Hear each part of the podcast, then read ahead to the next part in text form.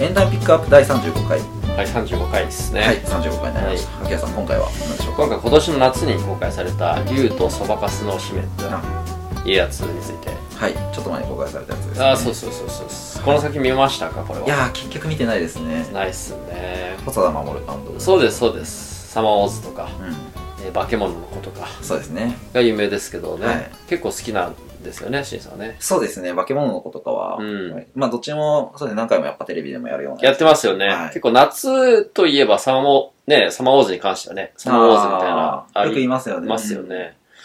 そう。で、まあちょっと直近の8月末のトピックとしては、はい。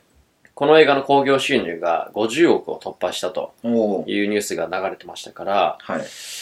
えー、ちなみにこれ、サマサマーウォーズは16.5億らしくて、それをちょっとこう優に超えてきているとで、化け物の子はうん、えー58億なので、もうそれも超えたら、あーおそらく細田守監督作品では過去最高とうん。なるかもしれないですねでこの勢いだったら行くかもしれないですね。うん化け物の子を越すかもしれないですね。おーなるほど。うん。ははいい。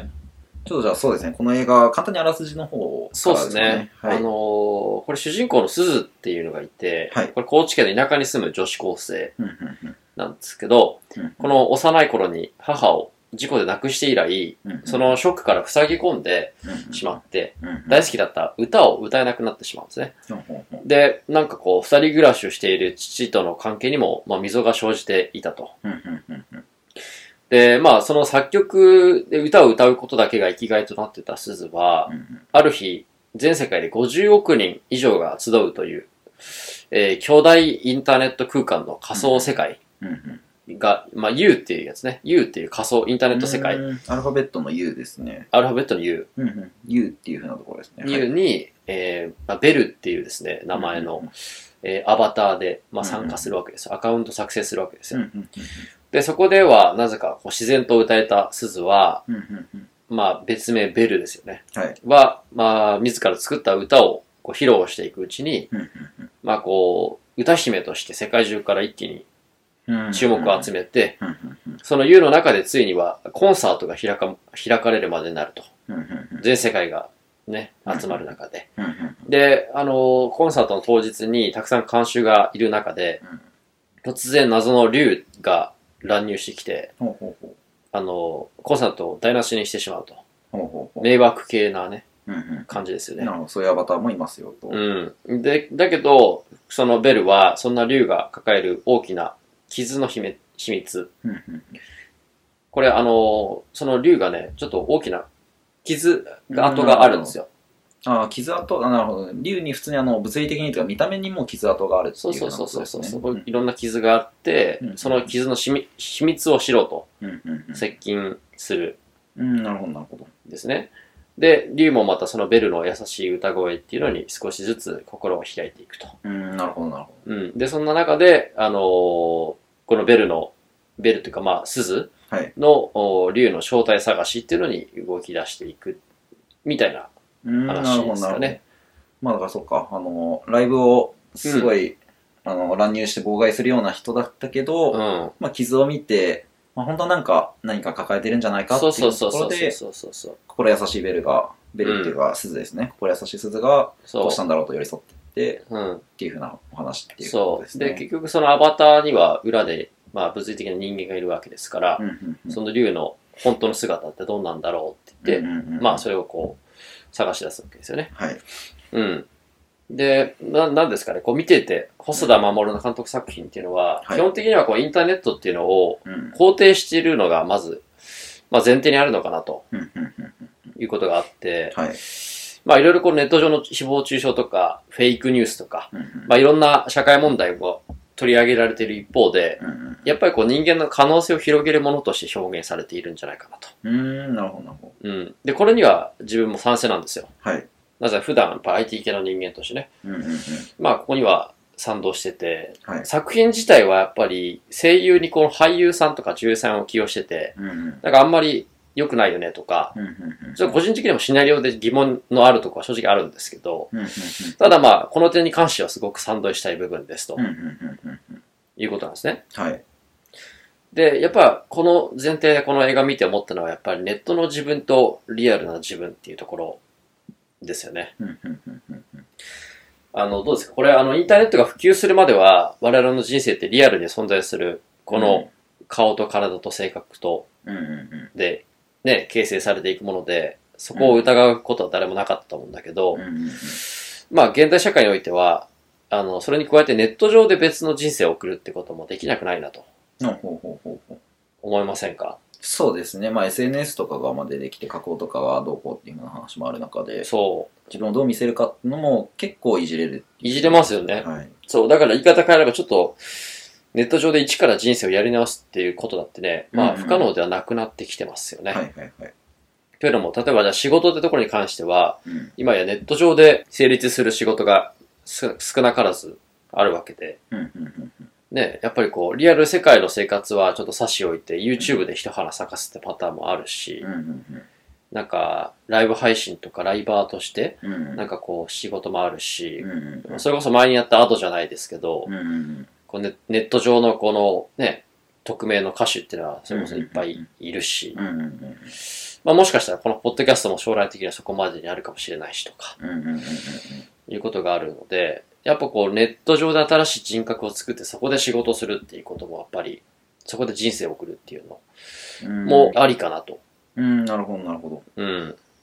うんまあそういうだからネットでできてる人格っていうかそういうふうなところはかなりリアルになってきたりとかかなりその鮮明にとか複雑にとかっていうふうになってきて、うん。最終的にも結構そっちにうん。みんなが魅力になってとかみんながそういうふうなところに引きつけられるっていうふうなことも結構多くなってきてるよと。うーん、そうですね。結構、まあ、これコロナがまたさらに後押ししてるのかもしれないけど、うんやっぱりリアルで会うよりも、ネット上でこう、生息してる時間の方が比較的長くなってきてるのかもしれないから、まあ、社会でまあそういうふうに受け入れられてくる社社会でそういうふうに受け入れられてくればまうんあそういうふうな中で生きていく人ってのも生きられるようになってくるってのもなおさらそういうふうになってくるってそういうことですよね。そうなんですよね。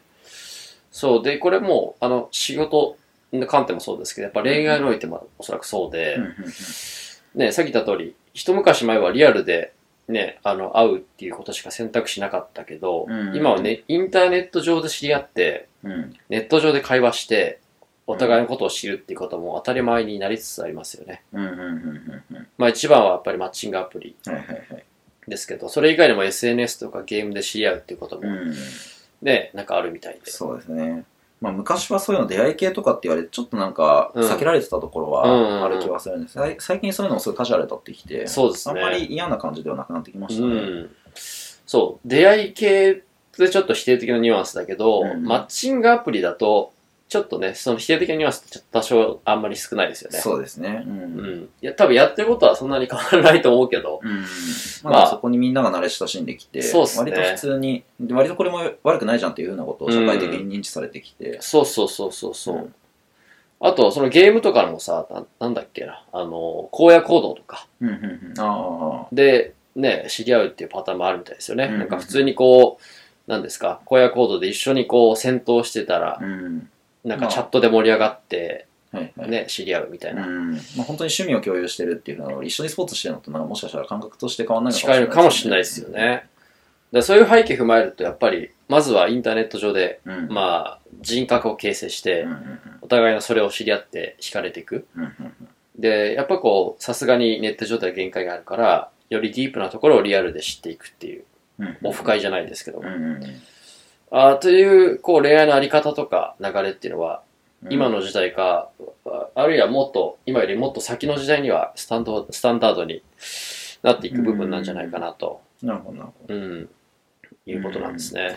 ど。もしかしたらもう、なんなら取って変わるぐらいになるかもしれないですしね。ああまあそうですね。うんもしかしたらそこまでの影響力があるかもしれないですよね。そっちはだから社会でっていうかそのインターネットから、い SNS とかから見える方が、はいむしろその周りからの評価とかその社会的なその立ち位置みたいなのを決定づけるみたいな。そっちがメインになってそのためにみんな結構そっちを固めるための生活するとか、うん。そういうふうなことももしかしたらあるかもしれないですね。ぐらいですね。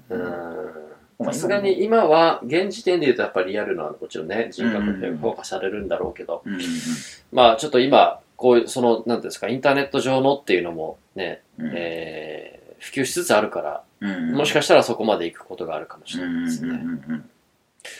で、まあ、あの、このね、竜とそばかすの姫っていう話も、うん。まあさっき言ったその、まずはネット上で知り合って、うん。竜とね、うんうんで、実際にリアルで会うっていう風な流れが、まああるわけですけど、うんうんまあ、なんですかね、あの、インターネットっていうのに関しては、この映画を見て、まあやっぱ良くない面もあるけど、うん。いや、まあね、その人間の可能性を広げるっていう意味ではまさに、あの、この映画の中でも書かれているようなことで、うんあそんなようなことが、あの、言える、ね、考えさせられる映画なのかなとうんいうふうなことを思いましたね。ということですね。はい。っていうことで、まあ、この映画を、でもまあそういうふうなところで、そのまあインターネットとか、まあ世の中の変化っていうふうなところで、うん。まあその社会的にまあそういうふうにインターネットが受け入れられて使われてきているとう。いうんふうなことが垣間見えますよっていうふうな。